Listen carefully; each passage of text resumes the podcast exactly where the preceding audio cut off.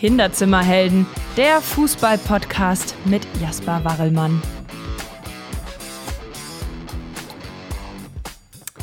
Hey, cool, dass du wieder eingeschaltet hast.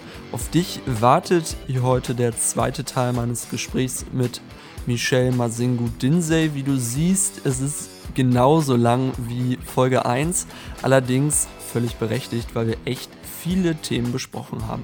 Zum einen sprechen wir über seine Alkoholprobleme während der aktiven Karriere, sprechen über die legendäre Pokalsaison von St. Pauli, wo er das ein oder andere Tor geschossen hat und am Ende den Bayern gegenüber stand im Pokal-Halbfinale. Und danach sprechen wir über seine Trainerkarriere in der Karibik, weil Lindsay dort mal Nationaltrainer war.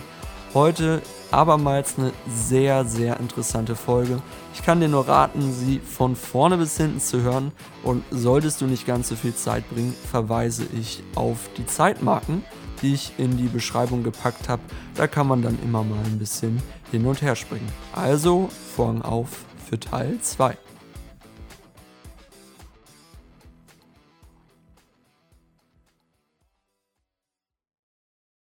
du bist Bundesligaspieler, du, du, du verdienst viel Geld und, und, und äh, müsstest dir normalerweise keine Gedanken machen, was das jetzt angeht, sondern ähm, du machst dir ja Gedanken, weil du nicht spielst. Das ist ja das Kranke an der ganzen Sache. Also eigentlich geht's ja gut. Nur du spielst nicht. Klar, ähm, ist das Gleiche, wenn du im, im, Büro sitzt und dein Chef sagt, nee, du kommst nicht mehr ins Büro. Du sitzt jetzt, oder du bist im Büro, aber du arbeitest jetzt hier nicht. Du machst nichts.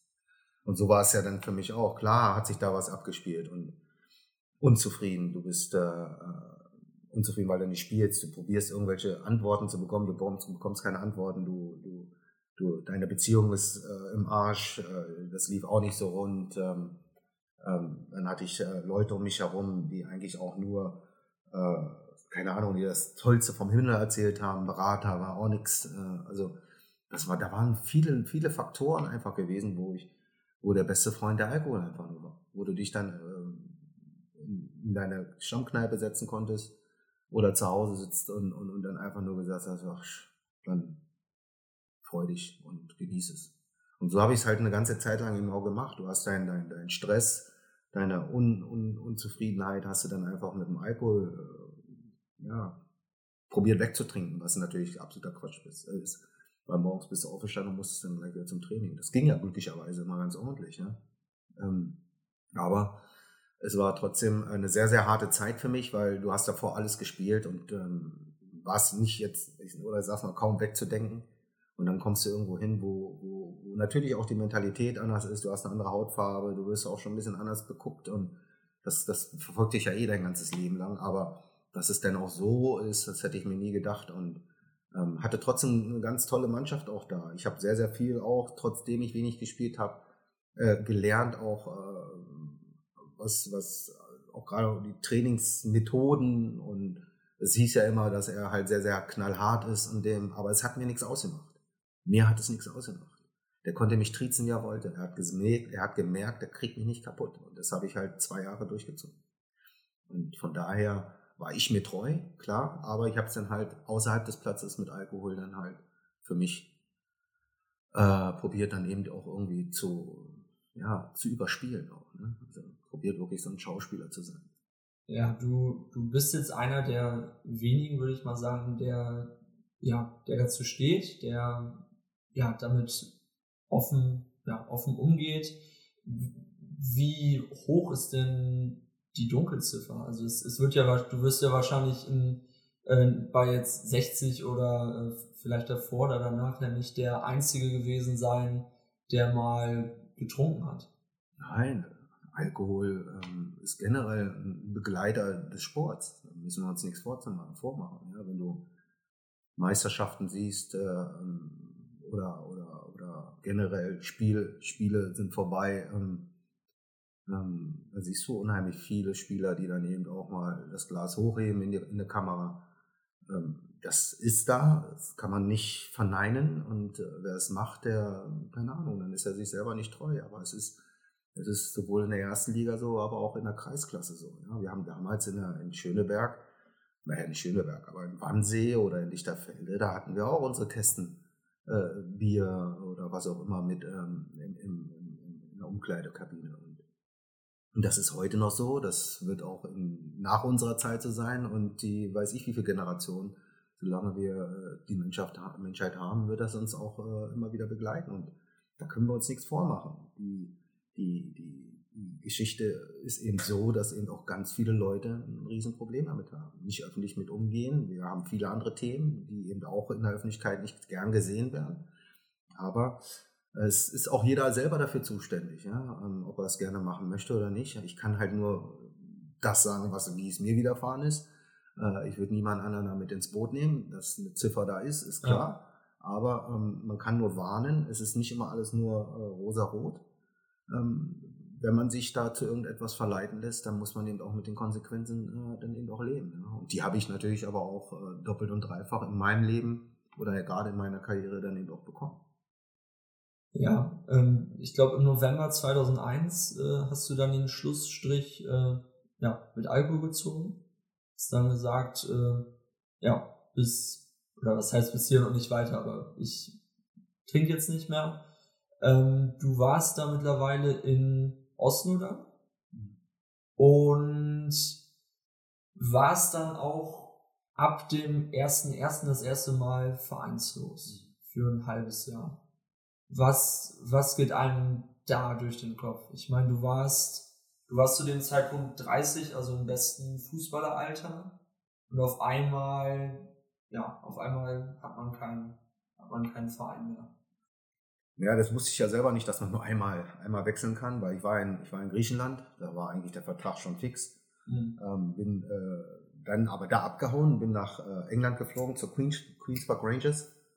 Die, die hatten äh, ein starkes Interesse an mir und habe dann da eine Woche noch äh, mitgemacht. Ähm, konnte aber nicht wechseln, weil ich ja schon einmal nach Oslo in der während der Saison von Hannover weg, weggewechselt bin.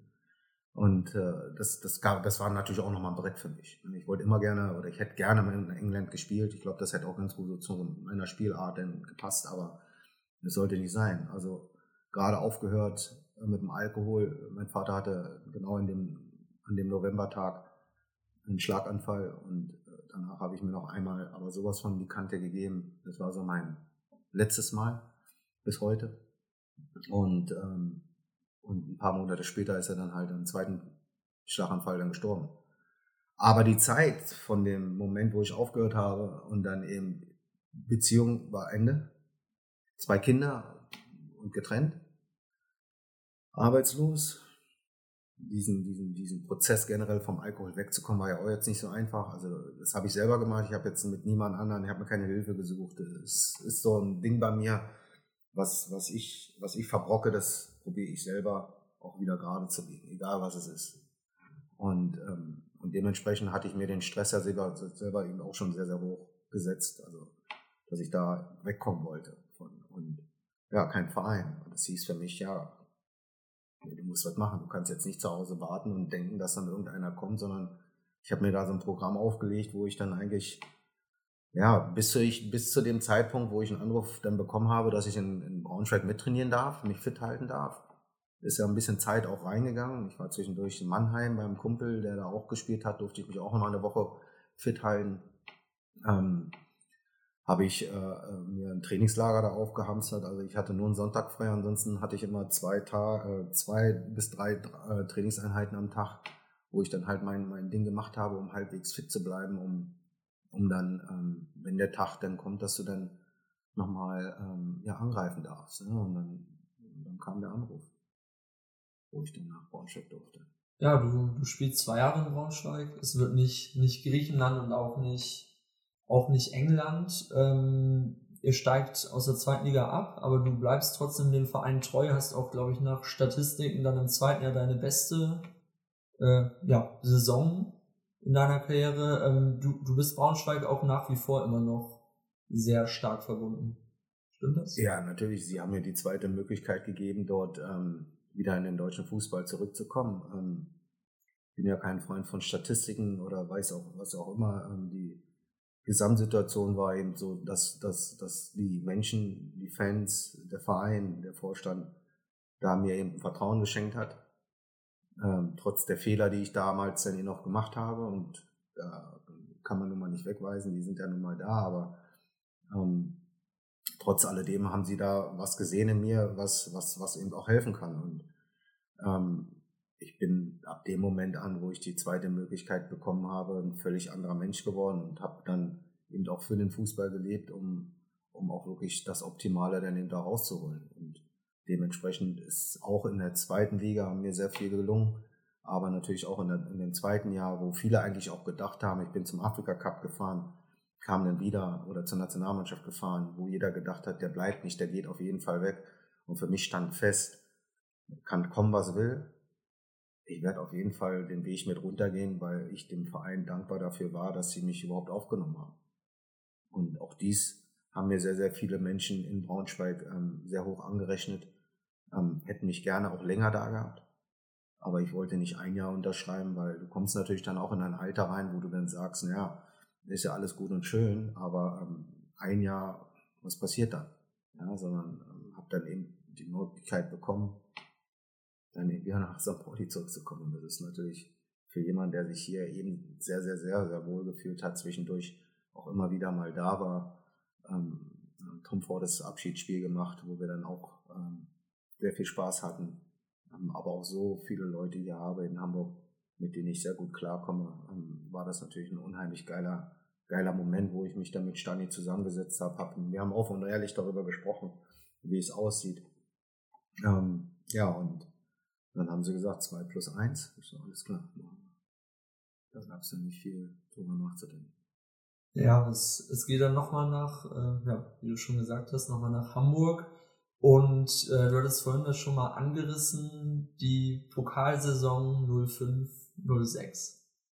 Da würde ich jetzt gerne mit dir nochmal, ja, so ein bisschen, bisschen durch, die Spiele durchgehen, ein bisschen in, in Erinnerung schwelgen, weil du ja auch an, an den Siegen äh, gegen die Bundesligisten auch einen erheblichen Anteil, äh, Anteil hattest. Ich habe mir vorhin die Spiele nochmal noch mal angeguckt und mir auch den, den Platz unter anderem gegen Bremen ähm, gegen Bremen nochmal noch mal anzuschauen. Ähm, ja, gut, erste Runde, ihr kommt gegen Burghausen weiter, zweite Runde, ihr kommt gegen Bochum äh, weiter mit 4 zu 0, gegen den, äh, ich glaube, Zweitligameister sind die. Ja, die waren bis dahin, waren die, waren die äh, ohne Gegentor, ähm, waren die Tabellenführer in, in der zweiten Liga.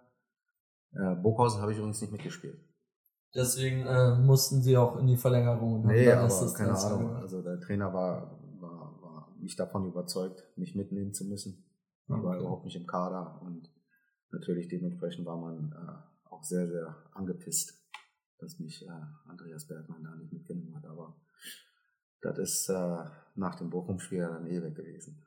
Ja, du machst auch das 1-0. Ja. Das äh, sollte sich, glaube ich, auch noch weiterhin so durchziehen, dass du eigentlich in jeder Runde danach dann nochmal deine deine Hütte gemacht hast. Äh, 4-0 gegen Bochum ist natürlich schon mal wahrscheinlich eine Sensation gewesen, dass man da äh, ja die, die graue Maus so, ähm, ja, so rauswirft. Und das Achtelfinale gegen Hertha ist ja wahrscheinlich eins der kuriosesten Spiele, was man je am Millantor erlebt ja, hat. Ja, also für mich ja alleine schon. Ne? Ja, also, ähm, ja.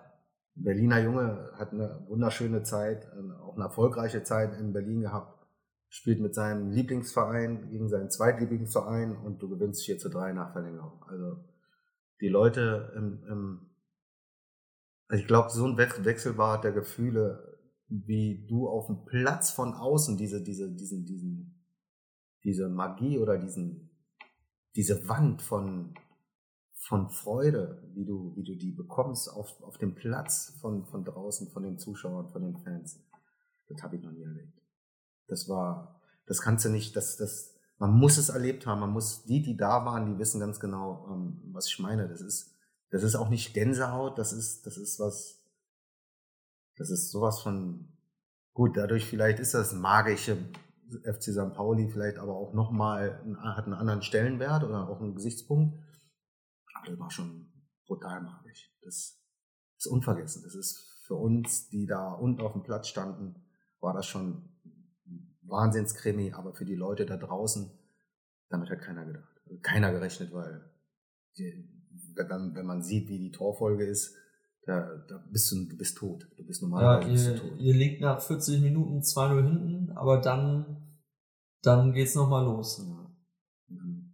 Ja, dann haben wir in den, in, den, in den entscheidenden Momenten aber auch Glück, muss man auch sagen. Aber es ist, dieser Spruch ähm, es kommt ja auch nicht von ungefähr. Ne? Glück des Tüchtigen, Tüchtigen.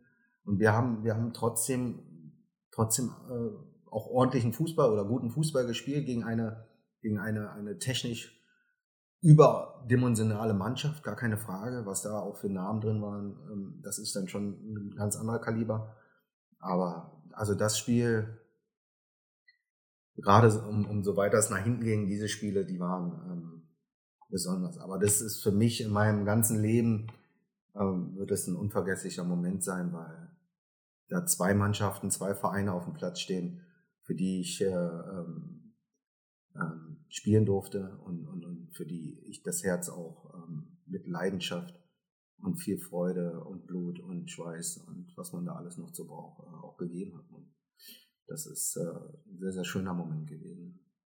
Ja, ihr, wie, wie du es gerade schon gesagt hast, ihr werft 4-3 die Härte raus, unter anderem dabei äh, bei den Berlinern Friedrich, Bastürk, Gilberto, Marcelinho, Pantelic, also wirklich eine der besten ja, Berliner Mannschaften wahrscheinlich äh, Nach uns. nach, Ja, nach äh, der Aufstiegsmannschaft ähm, 96, 97.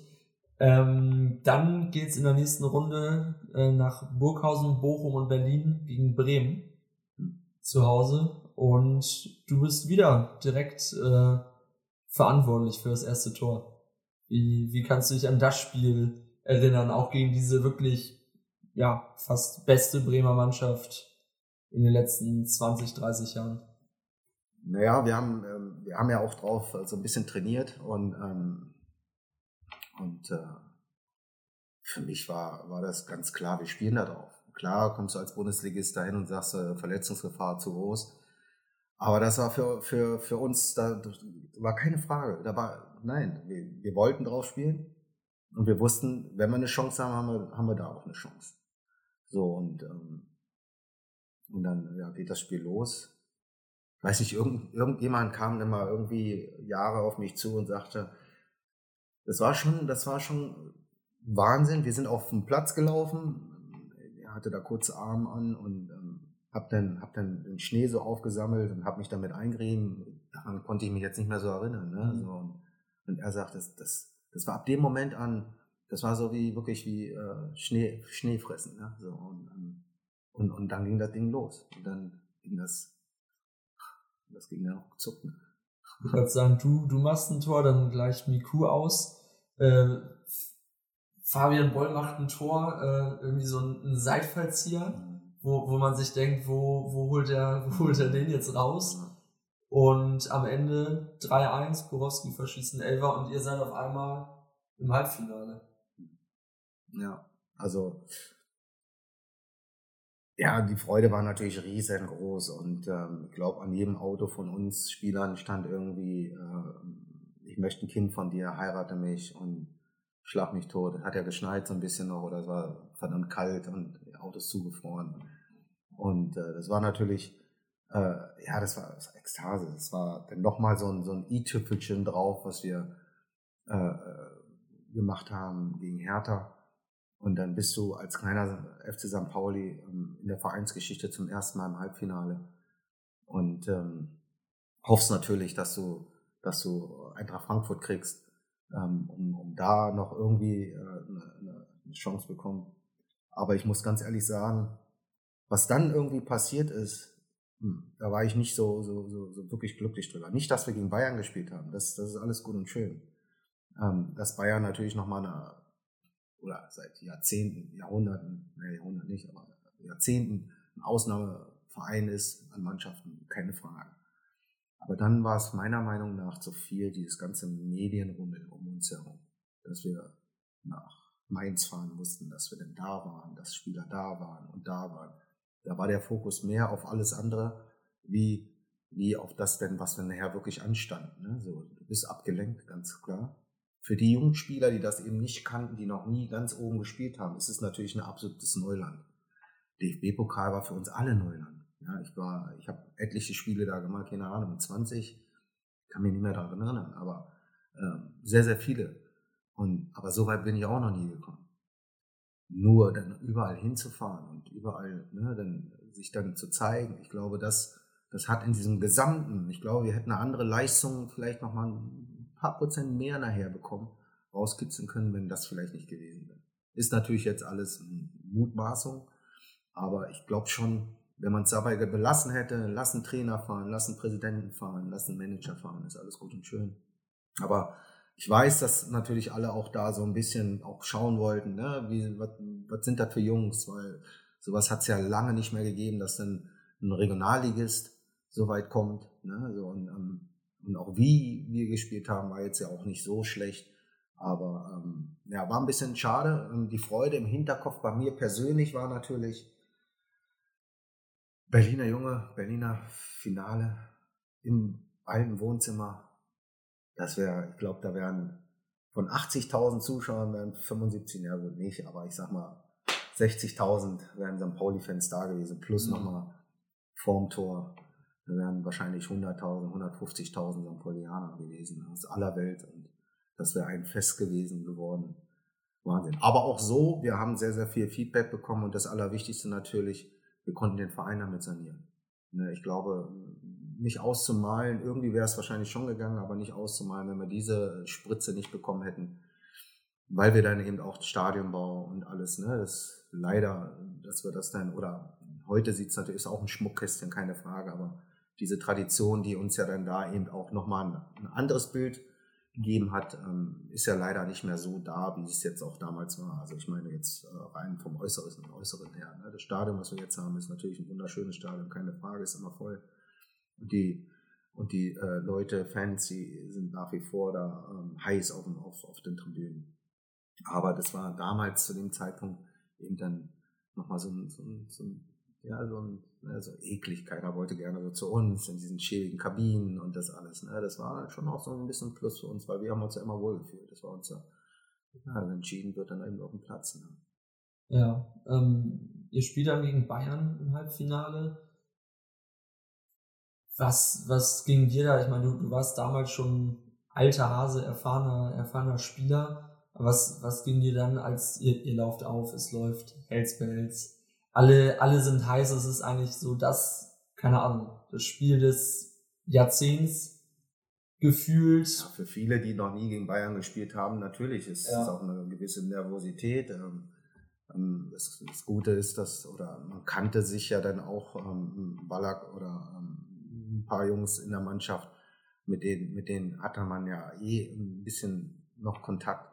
Das ist ja nicht so aus der Welt. Ähm, ähm, aber natürlich, ähm, Nervosität ist schon da und ähm, dass du dann nachher aber auch klar 3-0 verlierst, da musst du, da musst du eben auch sagen, das ist ja, ist, ist ja Bayern München dann. Ne? Ähm, deswegen sage ich, dachte ich vorhin, ich glaube, wenn Frankfurt gekommen wäre, dann hätten wir diese, diese Blockade, die wir vielleicht auch im Kopf gehabt hätten, weil du bist ja dann auch schon ein bisschen nicht eingeschüchtert, aber du bist schon so ein bisschen, boah, ne? also die laufen anders, die die, die, die sehen auch vieles anders. Ne? Also das ist nicht so, wie wenn du, wenn du gegen Burghausen bei einem Respekt spielst. Aber trotzdem, trotz alledem kommt der große FC Bayern um die Ecke, der auch eine große Strahl, Strahlung hat und macht dir das Leben natürlich auch brutal schwer. Und dann machen die dann natürlich auch kurz vor der Halbzeit dann auch noch ähm, das 1-0, glaube ich, und dann nach der Halbzeit gleich der 2-0.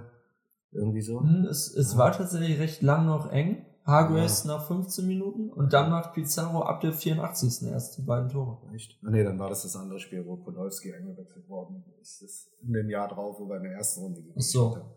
Ja. Nee, gut. Ähm. Ja, aber also es, es war recht lang, klar, ja. vom Ergebnis offen. Das Spiel ja. sah dann vielleicht ein bisschen anders aus. Aber ja, du hast es schon gesagt, also bei den Bayern wirklich eine Weltauswahl. Ja. Kahn, Lahm, Lucio, Ballack, Schweinsteiger, Makai, Pizarro, der dann eben zwei, mhm. zwei Tore dann an dem Abend macht und dich damit überholt in der, in der Torschützenliste. ja. Vor, vor der Partie hat er zwei, du drei. Und in, in Berlin macht er dann noch das, das fünfte, was dann mhm. auch zum, ja, zum Titel dann reichte. Mhm. Aber Ja, die, die Bayern, die Bayern am Millantor. Ähm, die, die Pokalsaison endet. Die Saison danach, ja, wird's in der Regionalliga, sage ich mal, nochmal richtig erfolgreich für euch. Es steigt auf. Und deine drei Jahre St. Pauli sind, oder somit dann die Jahre zwei bis vier, sind vorüber. War das für dich ein guter Zeitpunkt dann mit dem Aufstieg, mit der Sanierung des Vereins durch den DFB-Pokal? War das ein guter Moment, um dann ja zu sagen, ich, ich höre hier auf? Oder wärst du noch gern ja mit in die zweite Liga gegangen?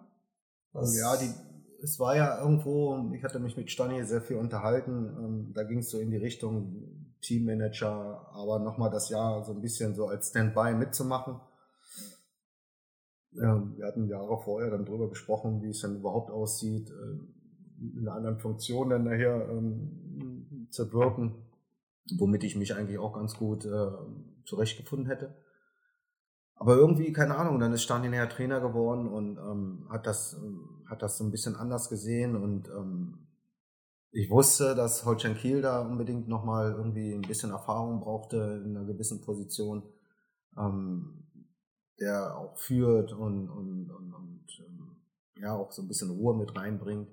Weil es war für Holstein in der Zeit äh, überhaupt nicht so witzig, weil sie es dann halt äh, nicht geschafft hatten, dann in die eingleisige Regionalliga oder in die Regionalliga zu, äh, zu kommen. Und, ähm, die haben mir dann ein Angebot gemacht äh, von drei Jahren, wo Stani dann so gesagt hat, naja, ein Jahr und ich weiß nicht, was dann passiert. Und ich sagte, naja, was soll passieren? Mach jetzt das Jahr und dann, und dann, dann setzen wir uns dann einfach nochmal hin. Und dann gucken wir, dass wir dann jetzt in dem Jahr schon so anfangen.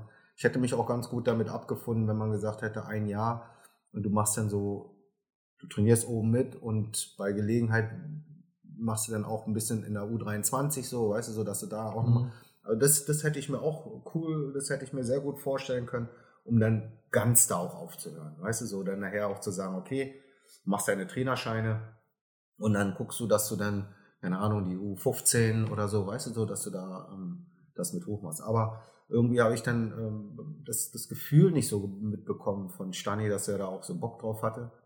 Ähm, es war ja auch nicht so, so, so irgendwie so gang und gäbe, dass da so Leute so generell, die dann so langsam so auch rauskommen aus dem Fußball. Ich war jetzt, glaube ich, schon 34, 35 was. Ähm, dass die dann halt ähm, auch so gerne so einen Weg machen wollen. Ne? Also ich hätte es halt sehr spannend gefunden, weil ich glaube schon, dass ich dann auch gerade in der U23 da noch den einen oder anderen vielleicht auch ein bisschen auffangen hätte können, weißt du, so, gerade in den Erfahrungswerten. Aber es sollte nicht sein und dann ähm, habe ich mich dann entschieden, komm, dann fährst du jeden Tag die 100 Kilometer hoch nach Kiel. Meine Kinder oder meine Söhne haben eh in der Nähe äh, da gewohnt äh, mit meiner Ex-Freundin und äh, von daher war das eigentlich dann immer so ein kleiner Umweg, dann nochmal vorbei und die mal mitnehmen und so, weißt du so. Also war das, war das jetzt nicht so schlimm, aber ich habe relativ schnell in Kiel dann eben auch schon rausgefunden, boah, du hast gar keine Lust mehr. Es ähm, tat mir auch sehr leid, dann auch gerade so lange unterschrieben dann nochmal zu haben für drei mhm. Jahre. Aber ich habe relativ schnell schon gemerkt, die, die, das, was der Verein eigentlich wollte oder beziehungsweise was der Trainer wollte, das konnte ich gar nicht. Das wollte ich auch gar nicht. Weißt du, ich war nie jemand, der, nochmal, ich bin kein Sprachrohr. Ich war nie einer, der, äh, ich bin gerne vorausgegangen, das ist gut, aber ich muss nicht den Hampelmann für alle spielen. Weil entschieden wird auf dem Platz und wenn wir da als Mannschaft dann zusammenhalten, ich muss auch keine Kampfmachtspiele oder irgend so mit irgendjemandem haben, sondern ich will nur Fußball spielen. Ich möchte den Spaß und die Freude, die ich die Jahre dann ab Braunschweig wieder hatte, wollte ich eigentlich die letzten Jahre einfach so weitergeben. Junge Spieler. Und ich werde heute noch von Leuten, von, von Gastspielern angerufen oder angeschrieben, die sehr dankbar dafür sind, dass ich dann halt auch immer mir die Zeit genommen habe, ob es jetzt Mittagessen war oder während des Trainer, Trainings da ein paar Tipps gegeben habe. Wir hatten Spieler aus der ganzen Welt. Weißt du, ich habe ich hab mit heute noch mit einem aus Australien Kontakt, der war bei Hannover 96 mal eine Woche zum Probetraining. Ich wusste, ich wusste gar nicht mehr, wer das ist. Und der hat mich dann mal angeschrieben per E-Mail und, und, und, und so sind wir dann wieder zum Kontakt gekommen, was ich einfach schön finde, weißt du, so. Oder äh, Roman Prokop, der jetzt bei Viktoria Köln spielt, der auch immer dankbar dafür war, dass man dann halt ein Ohr da auch für ihn hatte, ja? die dann aber auch selber das so sehen. Ne? Ich, äh, oder, oder ein ganz junger Torhüter von Eintracht Braunschweig. Aber auch Jahre vorher schon so. Und das ist einfach so schön zu sehen, ne? dass, dass, dass das dann irgendwo so ein bisschen zurückkommt. Und das war so mehr so meine Aufgabe. Und nicht, nicht den, wie gesagt, den Captain spielen. Da hatten wir andere, die, die fanden das viel geiler, die Binde zu tragen.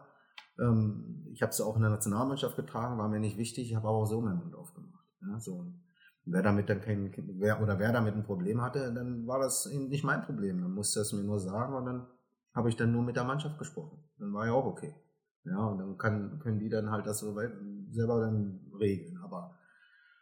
Das war mir nie wichtig. Das war mir echt nicht wichtig. Diese menschlichen Sachen, das war mir wichtig. Ab dem Moment, und das ist eben auch so ein, so ein Knackpunkt gewesen in Braunschweig, mein, mein, mein, mein, mein erster Sohn ist eingeschult worden und ich durfte nicht hin. Weißt du, so, wo ich sage, so, wie ich darf nicht zu meiner, zum, zur Einschulung meines Sohnes darf ich nicht, weil wir äh, heute mit dem Bus irgendwo hinfahren, wo wir noch genug Zeit haben, uns um vorzubereiten. Weißt du, das sind so Sachen, wo ich menschlich so enttäuscht worden bin. Weißt was ja auch keiner großartig jetzt wusste. Ja, es sind so, so viele Sachen, wo viele Leute nur, nur so sagen, ja, du bist Fußballer, du musst, du musst halt, du musst zünden, du musst das machen, das machen, das machen. Aber diese Menschlichkeit, die bleibt halt auch in dem Profisport. Wenn du gute oder wenn du nicht so gute Leute um dich herum hast, bleibt auf der Strecke. Und das wird es bei mir nie geben. Klar hast du immer harte Entscheidungen, die du triffst, auch als Trainer. Das weiß ich ja selber. Das haben viele Trainer mir schon gezeigt, wo ich heute viel schmunzeln muss, weil wenn ich äh, Spieler habe, wo ich den gleichen Charakter sehe, wie ich ihn habe, dann, dann, dann, dann, dann nicht erschrecke ich, aber dann, dann sehe ich das eben auch, ja. Und, und, und dann erinnere ich mich auch relativ schnell wieder dran. Und, und das ist dann eben auch, was hast du denn selber daraus gelernt, um den Jungen jetzt dann eben auch zu führen. Ja? Wenn du dich natürlich disziplinarisch daneben benimmst, habe ich Fälle gehabt, dann ist das Ding auch erstmal durch. Aber keiner ist in Ungnade, sondern durch Leistung kommst du wieder ran. Und das, so schule ich meine Leute oder meine Spieler. Und, ähm, und solange sie Vollgas geben, ist auch alles gut. Ne? Das, Schlimme für meine Jungs oder ist immer, dass ich halt sehr, sehr viel selber noch mitmache. Ne? Also und, und dann kann ich natürlich dann auch immer sagen, ja, also wenn ich das mal locker schaffe, dann schaffst du, müsstest du es ja nochmal doppelt locker schaffen. Ne? Also, aber das, das, das ist dann eben so ein bisschen Zuckerbrot und Peitsche, sage ich das immer. Ne? Ja, ja, du hast deine Erfahrungen, würde ich sagen, ja, alles, was du in deiner Karriere als Spieler gesammelt hast, diese ja zum Teil auch menschlichen Unzulänglichkeiten, wie du sie jetzt gerade beispielhaft schon erzählt hast, äh, ja, die Erfahrung, denke ich, mit in deine zweite Karriere dann, in deine Trainer oder auch als Scout äh, warst du ja auch, äh, warst du ja auch aktiv. Bist du noch aktiv? Ja, ich, ich mache es schon so ein bisschen ja. nebenbei jetzt. Gut, jetzt ist ja gerade alles eh dicht, aber ähm, ich äh, habe es für die Hoffenheim gemacht in Indien. Ja, ähm, aber ähm, der Fokus liegt bei mir ganz klar im, im Trainerwesen. Ich, ich scoute oder ich gucke mir viele Jugendspiele an, U17, U19, U23 Spiele. Und ähm, das heißt nicht, dass ich in Deutschland was mache, aber generell ist es immer interessant zu sehen, wie verändert sich vielleicht das eine oder andere. Äh, Im Großen und Ganzen verändert sich da natürlich nichts. Aber ich bin selber ein sehr kreativer Mensch, der dann eben seine Programme so hinstellt, dass ich dann probiere, das eben auch mit meinen Spielern so umzusetzen. Und wenn es dann eben ein bisschen mehr Zeit dauert, dass sie es dann verstehen, dann ist das eben so. Ähm, aber es wurde bis dato, wo ich, egal wo ich jetzt auch war, auch wenn ich hier in Deutschland oder in, in Niedersachsen, in Hamburg, ähm, äh, unterklassige Vereine gemacht habe, in Afrika als Co-Trainer in der ersten Liga oder jetzt dann eben auch in, in Antigua als Nationaltrainer. Ich glaube schon, dass äh, was das Menschliche angeht, da schon immer, immer ich auch gerade war, auch wenn es da mal geknallt hat, aber das gehört eben dazu. Mhm. Ähm, wie gesagt, was, was du gerade schon äh, gesagt hast, du warst als Trainer oder auch als Scout aktiv bei ähm, Global United mit unter anderem Lutz Pfannenstiel ähm, kickst du, um äh, ja, auf die. Ja, das mache ich nicht mehr. Also ich da, ach, das mehr, machst du nicht mehr? Ich bin nicht mehr bei Global, also mit Lutz verstehe ich mich, aber mhm. bei allem Respekt. Ich habe dann irgendwann mal gesagt, Leute, hört zu, ähm, ich für mich äh, möchte das einfach nicht mehr so machen, mhm. ähm, weil ähm, du, du dann irgendwo auch ähm, ein bisschen in Schwulitäten kommst. Ich bin mit den Bananenflanken, ähm, das sind äh, ähm, ganz, ganz tolle Menschen, ähm, wo, wo, wo wir uns engagieren, wo wir immer probieren, Gelder einzuspielen, wenn wir dann, äh, wenn es dann wieder möglich ist, Hallenturnier machen. draußen spielen. Da sind äh, Torben Hoffmann von Sky, Nele Schenker von Sky, da ist ähm, äh, Michi Hofmann, der Torwarttrainer von Türkgücü, mit dem ich auch bei 60 zusammengespielt habe, Benny Laut, ähm, ähm, Ronald Dachauer, der da der Präsident ist. Ähm, das Projekt ist einfach ein geiles Projekt, wo wir da eben auch für, für, für Jung Kinder und Jugendlichen mit ähm, Einschränkungen dann eben auch Sachen äh, oder Gelder spielen oder Sachgegenstände, die die Jungs und Mädels da eben auch gebrauchen. Das sind die, die, die wahren Profis, mhm. für die spielen wir. Hier in Hamburg mache ich für Nestwerk nach wie vor ähm, Straßenfußball für Toleranz, auch wenn jetzt im Moment natürlich durch die Pandemie das nicht möglich ist. Also ich habe viele Sachen gemacht, ich habe aber auch viele Sachen ähm, sein gelassen, ähm, was so ein bisschen traurig ist. Ich habe in der, in der JVA hier in Hamburg ähm, anderthalb Jahre als Sportlehrer gearbeitet, wenn man so möchte. Ich hatte eine Gruppe, mit denen ich da, äh, um, um, um sie wieder ein bisschen ranzuführen ne, im, im mhm. Sport. Das hat mir sehr, sehr viel Spaß gemacht. Aber mit Global United, diese internationalen Sachen, die ich da gemacht habe, mhm. ob es jetzt auf Haiti, in Pakistan war ähm, äh, oder auch ganz viel in Namibia, ähm, Botswana und ähm, Zimbabwe äh, haben wir viele Sachen gemacht. Das war alles ganz, ganz toll und ist auch ein ganz wichtiges Problem, äh, was das Klima angeht, was wir da eben auch probiert haben anzu, anzureißen, was, was jetzt auch gerade in der jetzigen Zeit auch sehr, sehr aktuell ist. Aber für mich war es dann eben, der, der Moment ist jetzt gerade so gekommen, wir haben selber sehr viele Probleme hier in Deutschland. Ähm, wir haben Altersarmut, wir haben Kinderarmut, wir haben viele Menschen, die äh, gerade jetzt aufgrund der Pandemie auch nicht mehr wissen, ähm, wo hinten und vorne ist. Wir haben ähm, mentale Probleme, ähm, die darf man einfach auch nicht wegkehren, die sind einfach nur mal da. Ähm, ähm, und diese, dieser Hunger, der auch in, in, der Bevölkerung ist, der ist eben auch da. Und da machen wir halt viele Sachen, unter anderem, wie gesagt, mit, äh, mit dem Bananenflanke, ähm, um, um da eben so ein bisschen Auge offen zu halten. Freunde von mir auf Malle, die machen da auch Sachen für Kinder ist bei Malle, ja, ähm, aber mhm. ähm, sammeln da auch viele äh, Klamotten. Jetzt kommt der Winter, der bestimmt auch sehr, sehr knackig wird. Wir merken es ja jetzt schon morgens, wenn wir, wenn wir hier rausgehen.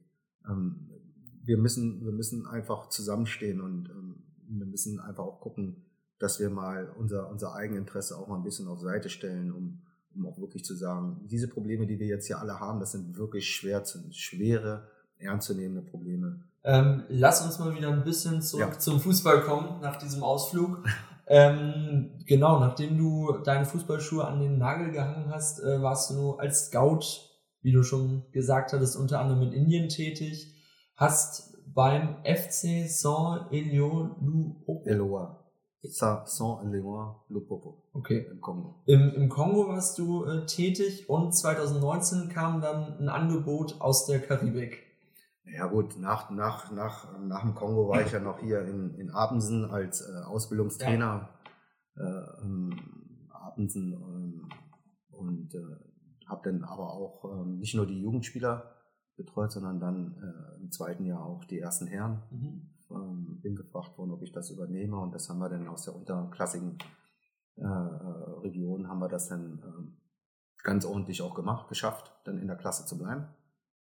Und dann ähm, habe ich dann nach wie vor, und das mache ich bis heute noch so, wenn ich Zeit habe, dass ich dann viele Fußballakademies dann besuche mhm. von verschiedenen äh, Vereinen, Kumpels machen, machen sowas und, und, und, und, leiste dann da so ein bisschen meinen Beitrag. Dann machen wir so eine Autogrammstunde und quatschen so ein bisschen über Fußball. Aber es ist ein bisschen was anderes jetzt, wenn wir denken, so Fußball, Schule. Also ich mache halt schon so, ich will nicht einfach nur den Kindern einen Ball reinschmeißen, davon haben sie eigentlich relativ wenig sondern ähm, mit den Leuten, mit denen ich das mache, ist es eben mehr so, ich probiere den Fußball beizubringen.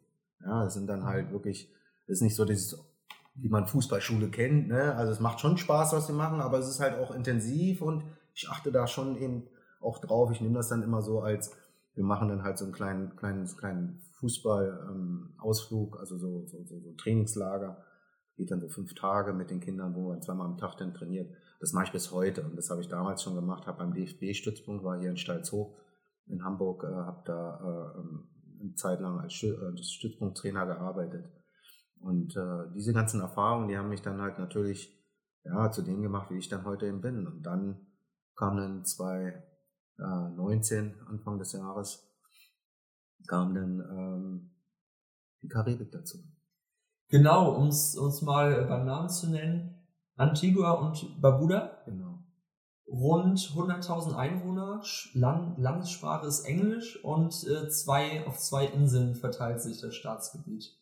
Hm. Und ja, wie, also wie, wie wird so eine, so eine Fußballnation, sage ich mal, wenn man sie so nennen darf, ist wahrscheinlich ein bisschen übertrieben. Ja, aber wie, übertrieben. wie, wie werden dann, äh, ich sag mal, diese beiden Inseln auf dich, äh, auf dich aufmerksam?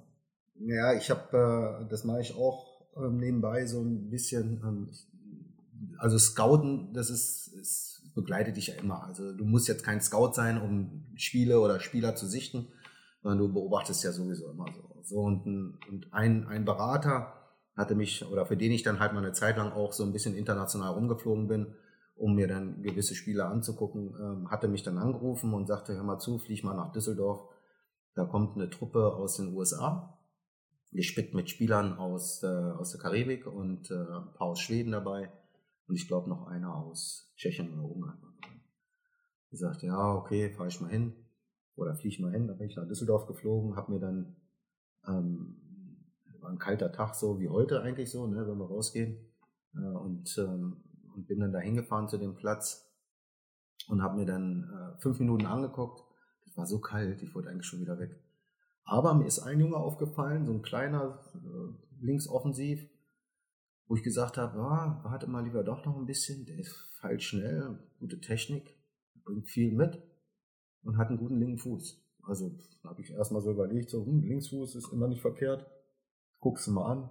So, und so habe ich mir dann die 90 Minuten angeguckt da in der Kälte. Und dann war das Spiel zu Ende. Und dann bin ich dann ähm, ja, zur Umkleidekabine gegangen. Da war ein, ein Betreuer dabei, der auch aus der Karibik kam. Das war dann im Endeffekt später mein Co-Trainer, Lenny. Und äh, der Torwart war aus Antigua und dann war noch ein, auf der rechten Seite war auch noch einer mit. Also es waren drei Spieler und der Betreuer aus Antigua. Habe ich gesagt, du, der Kleine, der gefällt mir. Ich glaube, ich würde da gerne mal jemanden anrufen in Düsseldorf bei der Fortuna und mal gucken, ob, ob es dann klappt, ob er vielleicht morgen oder übermorgen mal eine Einheit bei der U23 mitmachen kann. Ja, dann habe ich dann, weil ich den Trainer von dieser Mannschaft, die aus Maryland kam, den hatte ich schon mal kennengelernt. Und dann habe ich dann äh, mit dem so ein bisschen gequatscht ähm, und ähm, sagte, so hört mal zu, mein bester Kumpel, der hat in der, in der Altstadt hat er ein Bistro oder ein Restaurant. Und kommt doch da mal hin und dann können wir ein bisschen quatschen und so. So, und dann sind die auch wirklich alle gekommen und haben sie da gegessen.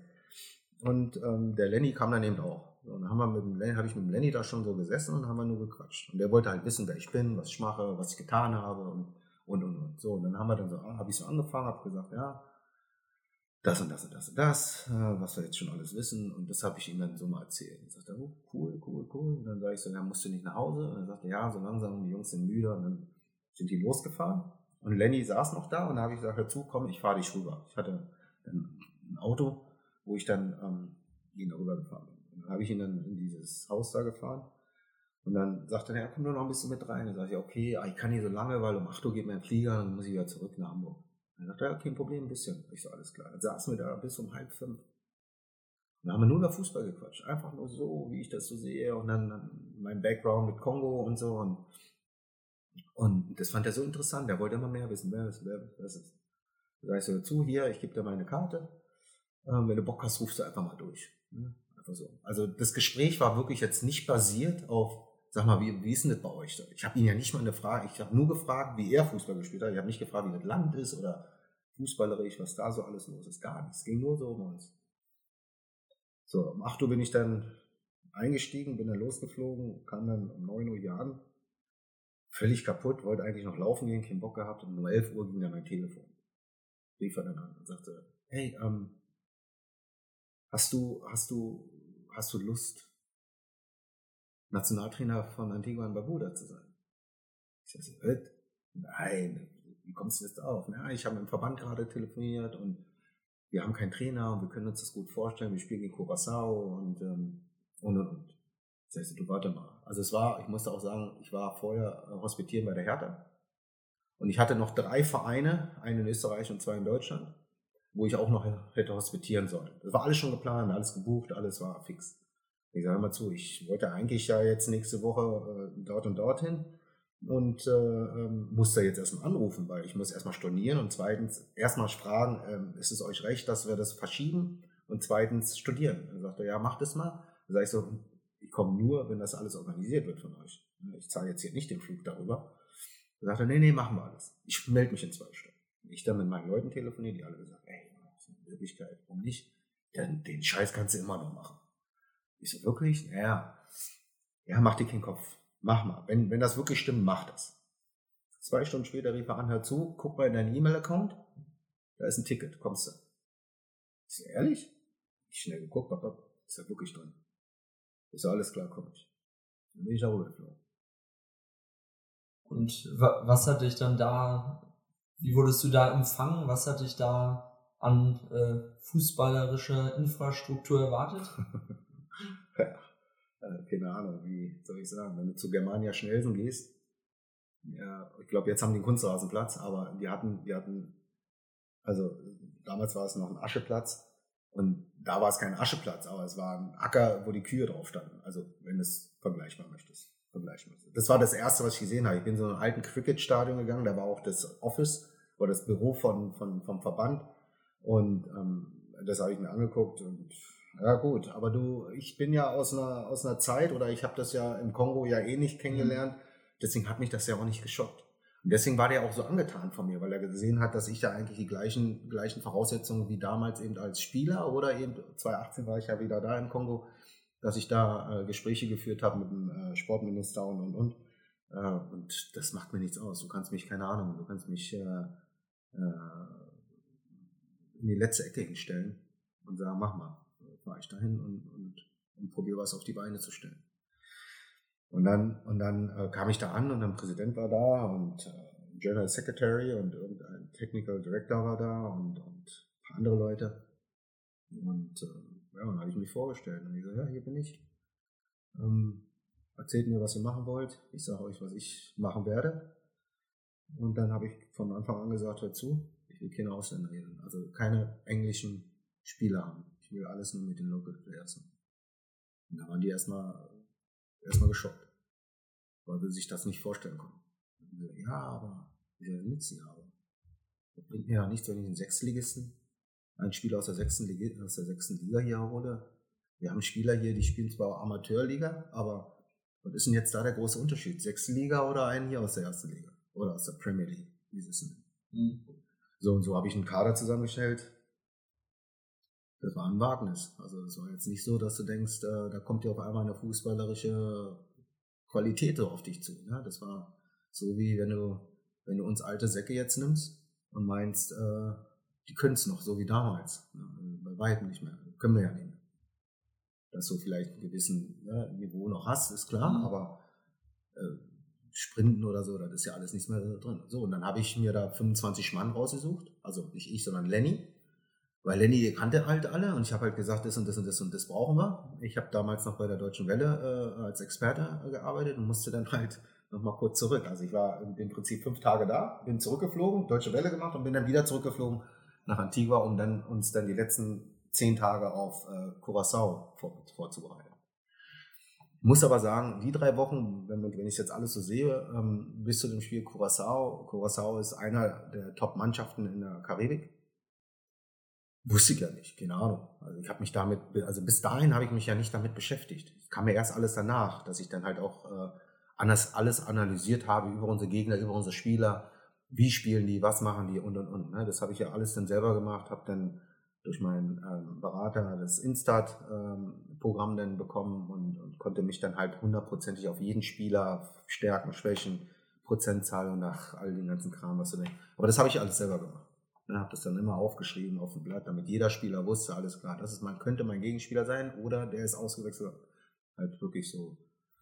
Ähm, und das habe ich dann alles da aufgebaut ähm, über, die, über die Zeit danach, aber bis zu dem Curacao-Spiel haben die Jungs voll mitgezogen. Sie waren bis dato nicht einmal eine Woche vorher vorm Spiel, weil bei dem war es immer Vergangenheit so gewesen, zwei, drei Spiele vorm Spiel sind dann die Engländer gekommen, 14, 15, 16 Mann. Und der Rest wurde aufgestockt mit Local Players. Und ich habe gesagt, will ich nicht. Will ich nicht. Ich will meine Spieler hier haben. Ich will denen die Chance geben, weil ich weiß, die können es. Wenn die richtig geführt werden, Wenn die das mitbekommen, mitgegeben bekommen, was sie machen sollen, dann werden die das schaffen. End vom Lied war, wir haben 2-1 gegen Curaçao gewonnen. Und äh, dann kam dann der Präsident und der General Secretary kam straight auf, äh, kam direkt auf mich zu und haben dann und wollten so, dass ich nachher, ich sagte, nein, die Jungs haben das gemacht. Das bin nicht ich. Das sind die Jungs. Die Jungs haben sich den Arsch aufgerissen. Lass die das genießen. Ja? Weil ich bin im Endeffekt, das ist so wie jeder andere Trainer auch. Wenn, wenn, wenn der Trainer, der gibt so ein bisschen die Marschroute an. Ja, das wollen wir machen. Probieren wir das zu machen. Aber ausführen müssen die Spieler das. Machen die das gut, bin ich safe. Machen sie es nicht gut, bin ich in der Kritik oder gegebenenfalls nach einigen Spielen entlassen. Haben wir jetzt wieder einige Beispiele.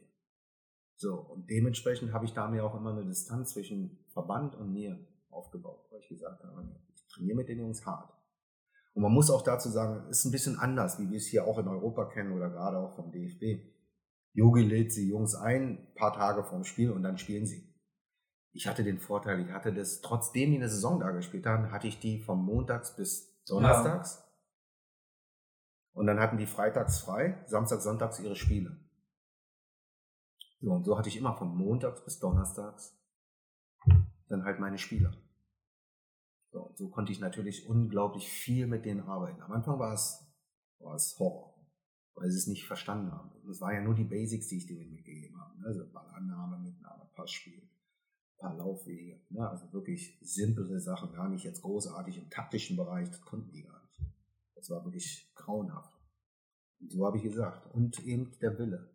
Wenn ich physical, physikalisch gut drauf bin, ne, wenn der Körper das richtig mitmacht, wenn ich hart arbeite, dann kommt der andere Teil kommt von alleine. Das habe ich denen immer selber auch gesagt. Ich habe ja jeden Tag selber das gemacht. Gesagt, Leute, ich gehe nicht laufen und schwimmen und das alles, dass ich, keine Ahnung, dass ich in Shape bin. Nein, es geht mir ja gar nicht darum. Aber es geht mir darum, ich mache das, um die Birne frei zu bekommen. Damit ich mich auf die wesentlichen Sachen dann auch konzentrieren kann. Weil meine Jungs waren ja immer abgelenkt. Ne? ist halt Rastafari. Ne? Du hast dann deinen Joint, du hast dann deine Partys, dein Bier. Ne? Das ist eben Karibik-Flair. Ne? Cool ist, wir haben 365 Strände. Ne? Das beste Wetter, was du dir vorstellen kannst. Heiß wie Sau. Ne? So, Touristen, alles ist da. Beste Leben, was du haben kannst. Wunderschöne Insel. Aber es lenkt halt viel ab von dem, was du machen willst. Fußball ist nicht an eins. Cricket ist halt typisch englisch. So, um da was zu bewegen, müssen wir eben mehr Gas geben. So, und wenn du erfolgreich bist, ist es ja egal, wo du bist auf der Welt, ist es ja auch nicht, nicht anders dort. Dann probieren da natürlich einige Einflüsse zu kommen, die dann probieren, da irgendwo zu stören. Aber ich habe mich ja da nicht stören lassen. Ich wusste, wir haben eine harte Gruppe mit Jamaika, Guyana und äh, Aruba. Alleine Guyana und äh, Jamaika, sind Gold Cup Teilnehmer. Da weißt du eigentlich schon, dass du, wenn du da bestehst, halbwegs bestehst, dass du da schon mal, dass du dann auch weißt, wo du stehst. Spielst das erste Spiel 6-0, verlierst du in Jamaika. Musst aber in der zweiten Minute das 1-0 machen. Wer weiß, wie das Spiel ausgeht. Meine Jungs waren fix und fertig. Wirklich fix und fertig. Aufbauen auch angesagt. Zweites Spiel gegen Aruba gewinnen wir 2-1 zu Hause. Dann haben wir zu Hause Aruba, äh, Guyana, gewinnen wieder 2-1. Das Land hat noch nie zwei Spiele hintereinander gewonnen. Guyana, Gold Cup Teilnehmer. Du hast sechs Punkte bis Zweiter in der Tabelle fährst nach Guyana und verlierst 5-1. Ja, weil der zweite Torhüter drei Fehler macht, wo ich ihm aber gesagt habe nach dem Spiel, Junge, mach dich nicht verrückt. Passiert. Wir haben trotzdem noch Jamaika und Aruba. Wenn wir unsere zehn Punkte holen sollten, sind wir super dabei. Oder lass es neun Punkte sein, sind wir super dabei. Dann verlieren wir gegen Jamaika. Unglücklich. 2-0 gleich ganz offen und ehrlich, wir haben zwei riesen hundertprozentige Chancen, machen nicht, weil wir zu nervös sind. Und gewinnen das letzte gegen Aruba und haben neun Punkte. Für nur Local Players plus zwei englische und einen kanadischen hatte ich mal dabei. Ist das ein Riesenerfolg für das Land. Wo keiner mit gerechnet hat. Alle, das hättest mal sehen sollen. Es waren ungefähr 1500 Leute beim zweiten Spiel gegen Jamaika im Stadion. Die haben alle nur davon geredet, 8, 9, 10, 0 verlieren wir. Als sie gesehen haben, wie wir gespielt haben, da sind die aus dem Staunen nicht mehr rausgekommen. Chance zum 1-1, die gehen ein, die gehen ein. Selbst die sind nach dem Spiel zu mir gekommen, die Spieler von Jamaica, und sagen, das ist unfassbar, wie motivierend ich die Spieler die ganze Zeit habe. Sag ich, ja, aber bleibt mir nicht alles übrig. Wir sind nicht so stark wie ihr. Wenn ich jetzt auch noch drauf haue, dann sind die kaputt. Da hatte ich zwei neue einheimische Spieler drin, die haben ein unfassbar geiles Spiel gemacht. Das war so ne, mein, mein, mein Punkt, weil ich habe halt altes Fußball gespielt. Ich habe gesagt, Mann gegen Mann. Gerade eine Person spielt in Fulham und da gesagt, du spielst 90, ist geil, wenn der kacken geht, gehst du mit. Das hat er super gemacht. Macht zwar das 1-0, weil Torwart ihren Fehler gemacht hat, aber nochmal, für die Voraussetzungen, die wir hatten, wir haben keine Ausrüstung gehabt. Mein Co-Trainer hatte die Cones und die, äh, die, die Markers, also so eine, so eine Plättchen und äh, so eine Hütchen. Hütchen. Ja. Hm. Wir hatten ein paar Bälle, aber die waren Katastrophe. Du hättest mal unsere Ausstattung sehen sollen. Trikots. Trainingsanzüge hatten wir gar nicht. Es war keiner Nationalmannschaft würdig. So, bevor ich da unterschrieben habe, oder ich habe ja nicht unterschrieben, bevor ich dahin bin, habe ich gesagt, hör zu, was, wo ist das Problem, was, was, was brauchen wir?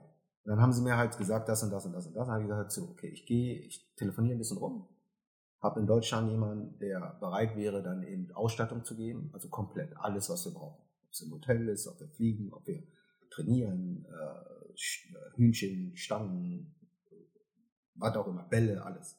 Alles drin. Alles geholt. Termine beim DFB gehabt, äh, Supplements zum äh, Nahrungsergänzungsmittel, alles, äh, wirklich. Alles, was sie wollten, habe ich denen gebracht. Sogar plus noch, ich habe mit, mit meinem Berater hier in Deutschland haben wir gesprochen, wir haben gesagt dazu, meine Spieler brauchen Schuhe, können wir da was machen? Und der Verband hat mir gesagt, alles klar, das regeln wir dann. Hab ich mit den Spielern zusammengesessen, jeder hat sich Schuhe ausgesucht und der Verband hat das alles nicht gemacht. Alles nicht gemacht. Und dann wird bei mir natürlich die Haare, wird immer mehr, immer mehr. Und dann habe ich gesagt, anderthalb Monate bevor dann das letzte Spiel gegen Aruba war, ich habe sogar noch ein Spiel organisiert in Guatemala, Freundschaftsspiel, für null, also für umsonst. Die haben uns eingeladen.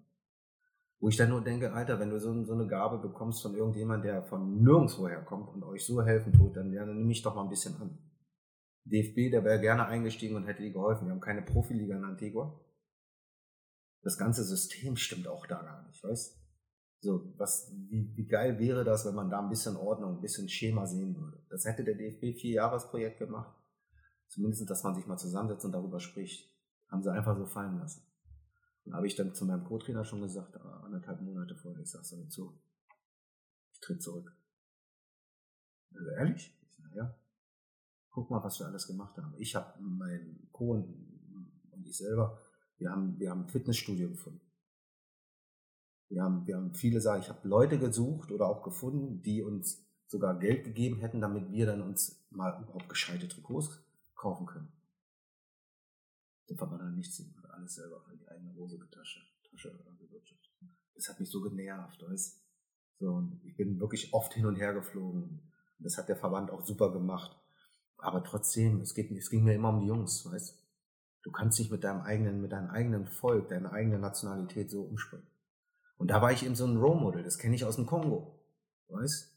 Weil wenn ich mit jemandem zu tun habe, dann ist es mein, mein, das ist mein Fleisch und Blut. Das ist mir egal, ob du ein guter Spieler bist, ob du ein Starter oder auf der Bank sitzt.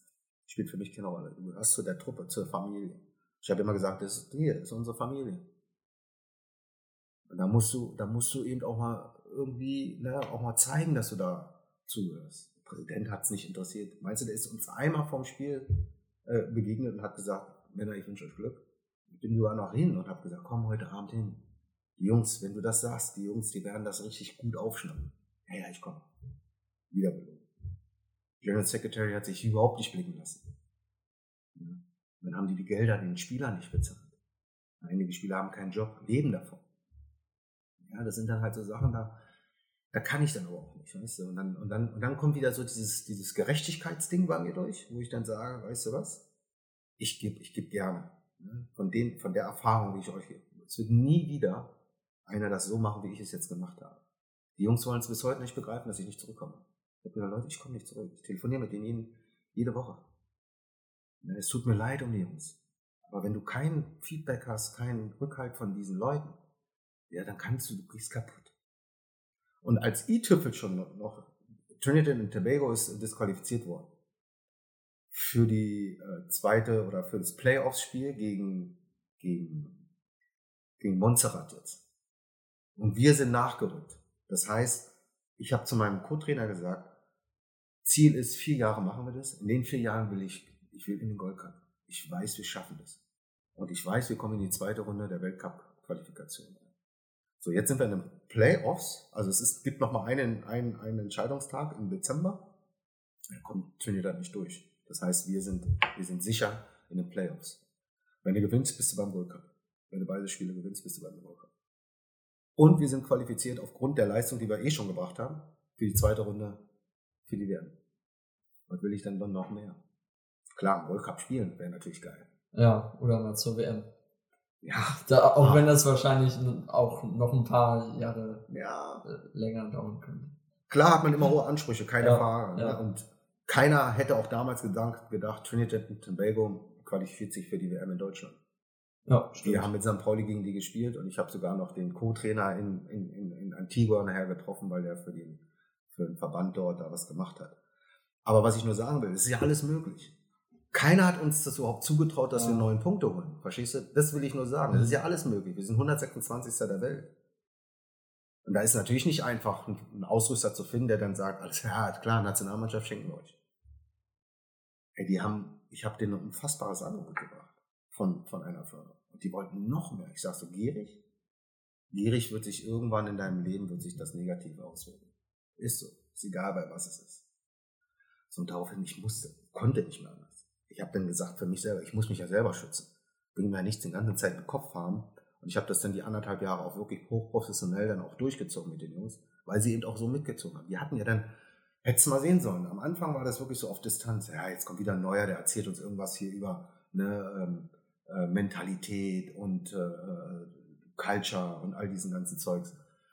Und dann, wo es dann immer mehr, mehr, mehr wurde, ich habe auch die U23, das Olympiateam hatte ich ja auch. Da ist uns nicht gelungen, da haben wir alle drei Spiele leider verloren in der Domrep. Aber danach, wo wir dann halt mit der, mit der ersten Mannschaft dann gearbeitet haben, da wurde das Vertrauen immer mehr, weil sie gemerkt haben, diese kleinen Punkte, die ich mit denen gemacht habe, die haben gewirkt. Wenn du mit einem Stürmer gesprochen hast, weil ich ja selber viel vorne gespielt habe, und denen dann sagst, Junge, mach das mal so. Und das nachher klappt, dann wusste der äh, Coach, hast du gesehen? Ich sage, ja klar, habt ihr gesagt. Weißt du, dann ist es natürlich einfach. Und so viele kleine Dinge, die jetzt, wo wir hier, wenn wir hier Fußball sehen, wo du, egal in welcher Liga du spielst, kriegst ja mit, mit, mit in, in die Wiege dann schon. Aber da musst du wirklich jede Kleinigkeit dann halt nochmal und nochmal. Ja. Jetzt das zweite Jahr wäre entscheidend, wäre ja wichtig gewesen, weil dann jetzt eben diese erste Phase, diese Basic wäre ja dann weg. Klar, wäre immer noch im Programm drin, aber jetzt kommt ja dann der nächste Punkt, ne? wo wir dann halt viele Stellschrauben so gestellt hätten, dass sie auch taktisch sich dann auf einmal völlig anders verhalten. Wir haben eine Resonanz da in der Karibik bekommen für das, was wir geschaffen haben. Das ist unfassbar und ja, das ist sehr dankbar. Ich bin sehr dankbar für die, für diese Zeit, für das alles, was wir mitbekommen haben. Die Jungs sind, sind auch sehr dankbar dafür, dass sie es einfach auch mal professionell dann auch gesehen haben, wie es dann abläuft. Ne? Auch wenn viele Sachen nicht so optimal gelaufen sind, aber dadurch, dass wir so kreativ waren, haben wir da schon sehr, sehr viel geschaffen und äh, ähm, wenn ich sowas nochmal machen sollte, dann, ähm, dann ja, es nicht ähnlich, aber ich glaube, da könnte man äh, unheimlich, also da könnte man noch mehr raus, rausziehen, weil das Potenzial ist da. Es ist nicht nur da in dem Land, sondern in vielen anderen kleinen Ländern eben auch. Nur wie sie es anpacken, ist eben das A und O.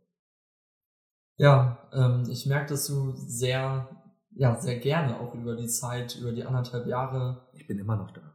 Ich bin Sprichst, immer noch da. ja. Ich bin immer noch da, weil ich habe jeden Tag Kontakt mit den Jungs. Äh, wenn ein neuer, neuer Verband gewählt wird oder neuer Präsident, dann könnte es vielleicht sein, dass ich wieder zurückgehe, Mhm. die sich da in, in, in Position gestellt hat oder für die Position. Ähm, die ist sehr traurig darüber, dass ich gegangen bin. Viele sind sehr traurig gegangen, äh, darüber, dass ich gegangen bin. Äh, verstehen viele nicht, dass ich, dass ich überhaupt gegangen bin. Ähm, ich glaube aber, es ist auch so eine Sache, so, so eine Ehrensache. Der Trainer sagt, er geht.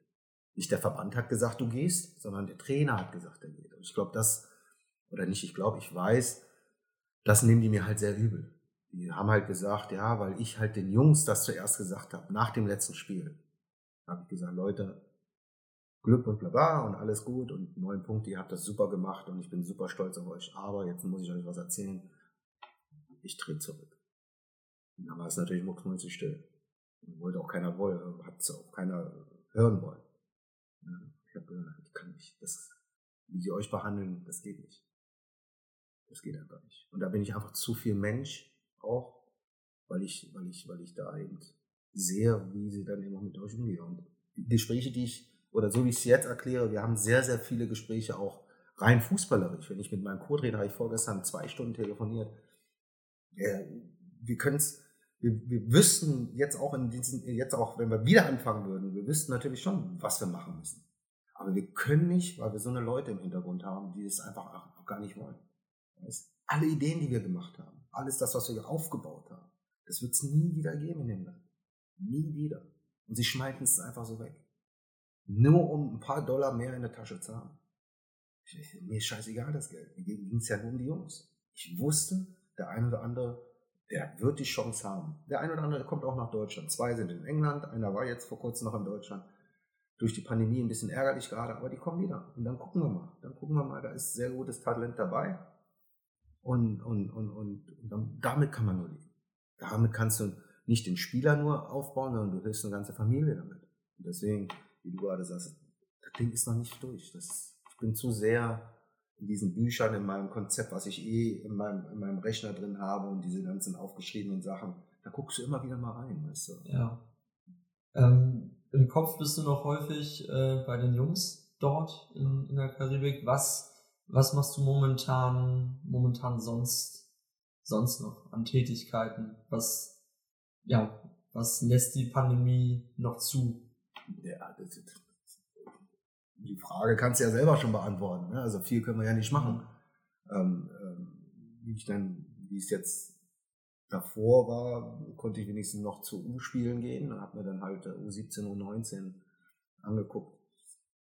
Ja, klar, im Fernsehen, wenn Spiele kommen, aber das ist irgendwie langweilig. Klar, gucke ich gerne die Spiele, ich gucke jedes Spiel gerne, ist auch keine Frage, aber es ist eben nicht so, wie wenn du dann selber da stehst, mache ja wie gesagt ein paar Camps noch mit oder habe sie gemacht Ansonsten bin ich jeden Morgen ähm, und, und äh, ich laufe sehr viel. Oder nicht nur laufen, sondern ich mache halt auch viele Workouts zu Hause, ähm, um eben körperlich eben eh probiere ich fit zu sein, aber eben auch mental. Ich sitze dann am Rechner und gucke mir dann so ein bisschen meine Konzepte an, wo kannst du da noch ein bisschen rumfalschen.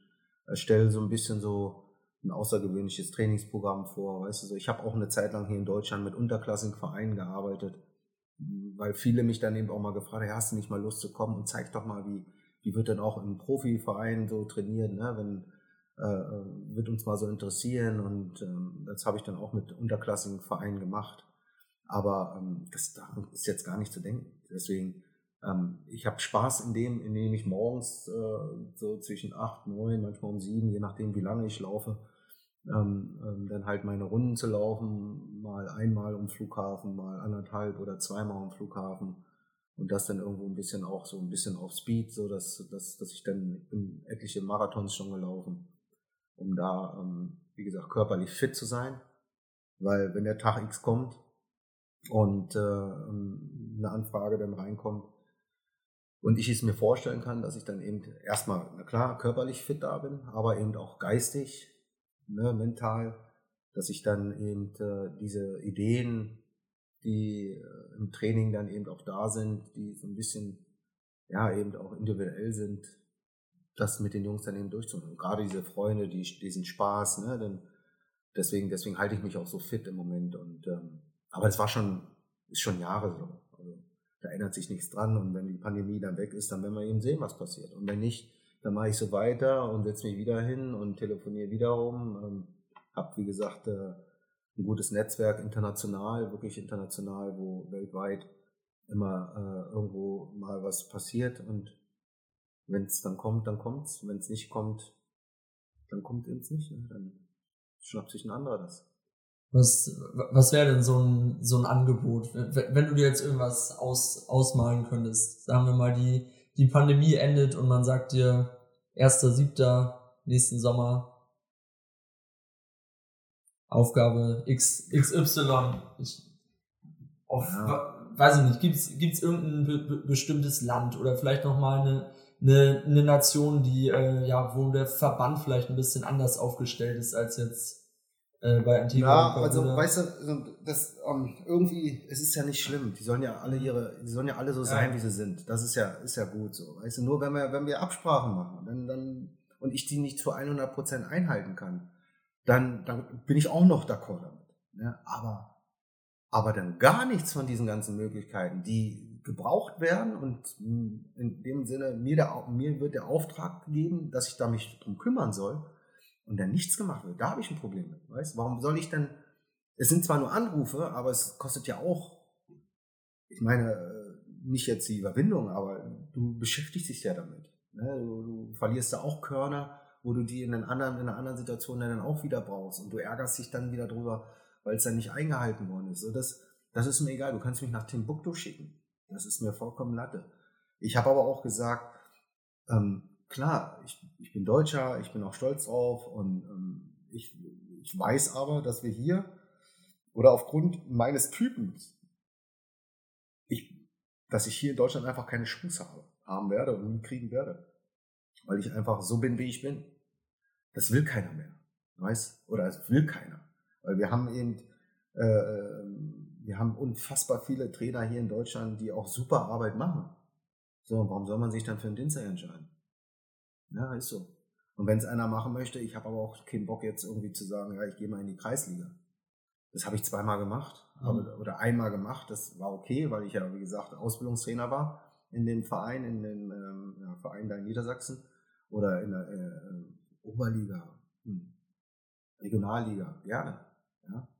So, wir können ja gerne darüber reden, aber ähm, es ist hier in Deutschland, und das sehen wir jedes Mal, jetzt in der zweiten Liga, da sind äh, ist in einem Verein drei Trainer, der dritte Trainer jetzt drin, äh, dritte Liga, Lieberknecht entlassen worden und auch schon andere Trainer entlassen worden.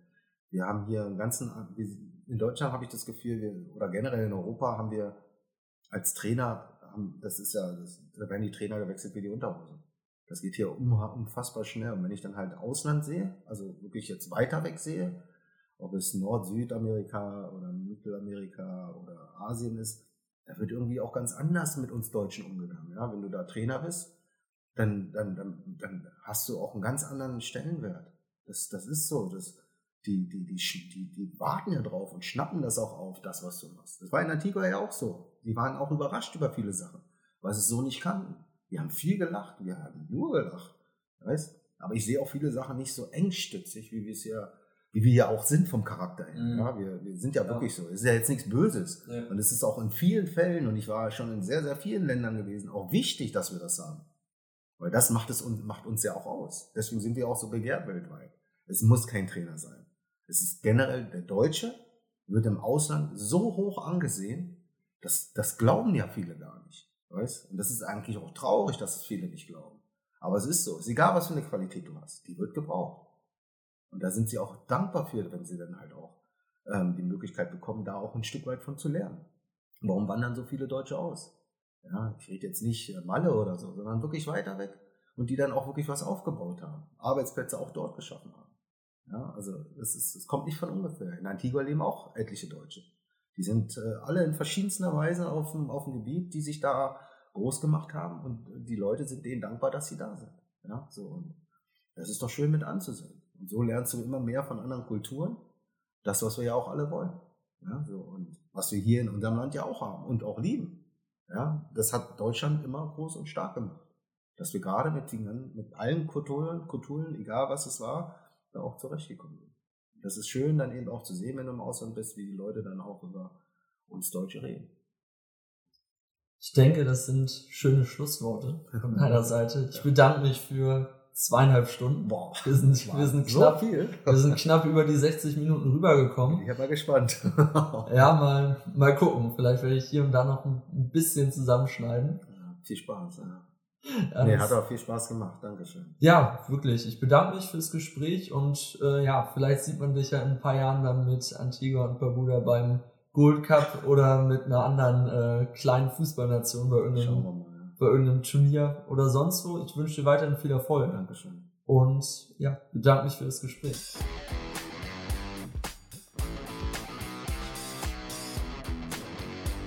So, das war's in Anführungsstrichen auch schon wieder hier mit der zweiten Folge mit Michel Masingo. Ja, sorry, dass es irgendwie äh, jetzt so lange hat auf sich warten lassen.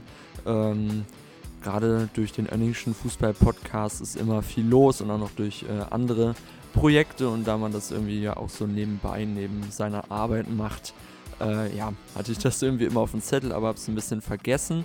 Ja, in nächster Zeit wird hier wahrscheinlich nichts mehr Neues kommen, weil es einfach sehr, sehr schwierig ist, Bundesligaspieler irgendwie zu kontaktieren und für ein Interview zu überzeugen. Wir arbeiten aber daran, das demnächst mal mit dem Önningschen hinzubekommen. Also hört da gerne jeden zweiten Freitag die Folge mit mir, Julian, Fabi und mittlerweile auch noch mit Stefan, dem dritten vom Önningschen. Also bis dahin wünsche ich euch alles Gute und ihr hört meine Stimme wahrscheinlich wieder beim Önningschen Fußball Podcast. Bis dahin, macht's gut.